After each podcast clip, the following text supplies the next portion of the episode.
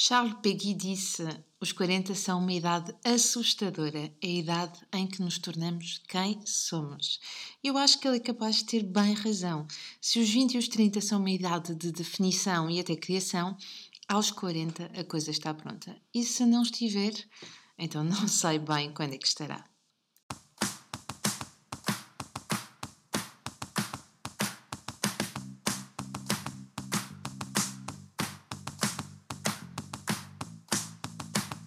Olá, eu sou a Magda Gomes Dias e este é o podcast do Mamos de Boss. Para além deste podcast, subscreve também a nossa newsletter em parentalidadepositiva.com ou no blog mamosdeboss.com, onde encontrarás milhares de artigos sobre parentalidade, educação e muito mais. Há muita coisa a acontecer aos 40. Se é verdade que a minha capacidade em memorizar nomes diminuiu vertiginosamente, também é verdade que dou por mim a ser mais moderada na tomada de decisões e nas escolhas. Parece que de repente as coisas se tornam mais simples, até quando decido que é não ou decido que ainda não é o melhor momento para decidir. Eu não sei se sabias, mas há alturas em que não decidir é mesmo a melhor decisão é que os 40 ensinam-nos que há coisas que voltam ao sítio sem que tenhamos de fazer seja o que for. E isso é mesmo muito libertador. Se ainda não chegaste a este ponto, fica tranquilo. Pode acontecer um bocadinho antes dos 40 ou até depois, mas acaba por vir. Vais perceber que há muitas coisas que não têm aquele valor que antigamente atribuíamos e que estamos muito mais na descontração do que na tensão. Quando olho para os jovens no início dos seus 20 anos, sinto todos impecáveis e frescos, percebo que não trocaria as minhas rugas e os cabelos grisalhos pela confiança e segurança que se ganha. Bem, não vou dizer que a troca uh, não seja justa, porque a perda de tonicidade da pele e da densidade capilar não tem assim tanta graça, mas mesmo assim não trocaria o que sei hoje pelo que não sabia aos 20 anos. E no caso de teres um amigo ou amiga que vai fazer 40 anos por estes dias, ou 41 ou 42 por aí fora, eu acho que um bom presente será uma caixa de óculos. Ele até pode não entender muito bem o interesse ali logo desde o início, mas se fores dos meus que gosto de dar assim umas prendas práticas e úteis, uma caixa de óculos com paninho vai ser uma boa opção. É que eu usava óculos para ler desde os meus 13 anos. Não é que eu precisasse muito, tinha aquela coisa da vista cansada, punha os óculos, usava e a coisa passava. Mas desde os 40 passei a usá-los diariamente. A coisa começou quando comecei a esticar o braço e a cerrar um bocadinho os olhos, e quando me dei conta já estava a colocar a caixa dos óculos todos os dias na mala e a fazer aquele compasso de espera do tipo: Espera, tenho de pôr os óculos. Sabes o que é conforto? Bom, se não sabes, Alguém que estiver a passar por isso vai perceber aquilo que eu estou a falar. Os óculos podem ser mesmo uma coisa muito confortável.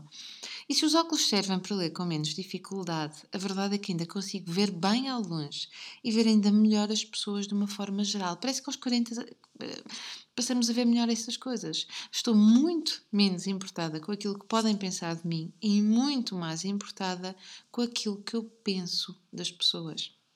E se é verdade que tenho poucos amigos próximos, também é verdade que os últimos anos me ensinaram a selecionar, a aprender com os erros e a livrar-me de pessoas que são tóxicas.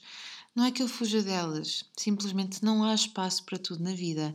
E com isto, aprender a fazer investimentos. E o que é um investimento? É pagar por algo que vai ter um retorno sem que tenhas de fazer alguma coisa. Uma das coisas em que tenho investido é naquilo que me vai dar um grande retorno em termos de tempo. Ora, se as amizades tóxicas me roubam tempo, saúde e até energia, não há mesmo moedinha para essa capela, entendes? Não há moedinha para aquilo que não quero fazer, porque não há retorno. Ou pior do que isso, ao investir em algo que não quero só porque aparentemente não me vai custar caro, isso pode ter um retorno pior do que aquilo que eu imaginei. Então eu deixo ficar quietinho. O mesmo com pensamentos tóxicos. Deixo vir, olho para eles, sorrio e dou um grande tchau.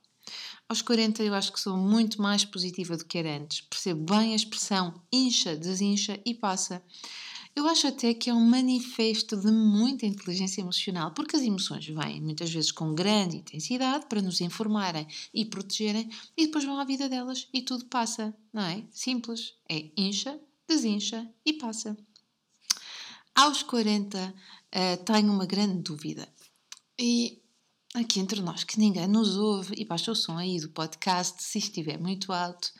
A questão é esta: será que eu já me tornei uma adulta? No outro dia, na verdade, na semana passada, eu falava com uma amiga e dizia que as, as pessoas adultas, para mim, são aquelas pessoas sérias, que, sérias, não é? que constroem foguetões, que vão à lua, que descobrem a cura para doenças, decidem a vida de certos países. São pessoas que sabem fazer coisas sérias, não é? Salvam situações e governam o mundo. São pessoas da minha idade. Olha, o presidente francês, o Emmanuel Macron, tem exatamente a mesma idade que eu tenho, 41 anos. Será que ele também já se sente adulto? Será que ele é uma pessoa séria, capaz de governar o mundo? Bom, no caso dele, eu espero bem que sim. Aos 40, eu olho para o espelho e tem dias em que já me vejo com ar de senhora e a coisa não bate certo. Hum?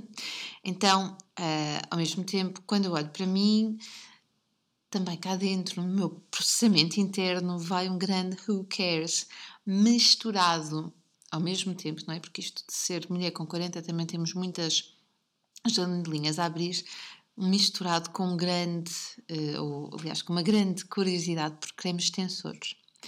Eu acho que não trocaria a caixa dos óculos, a flexibilidade emocional, o positivismo, a liberdade de pensar pela minha cabeça em vez de seguir os outros só porque são mais carismáticos ou até influenciadores por aquilo que os 40 me trouxeram num só ano. E se este é o preço a pagar para sermos quem somos, então o meu cheque já está passado.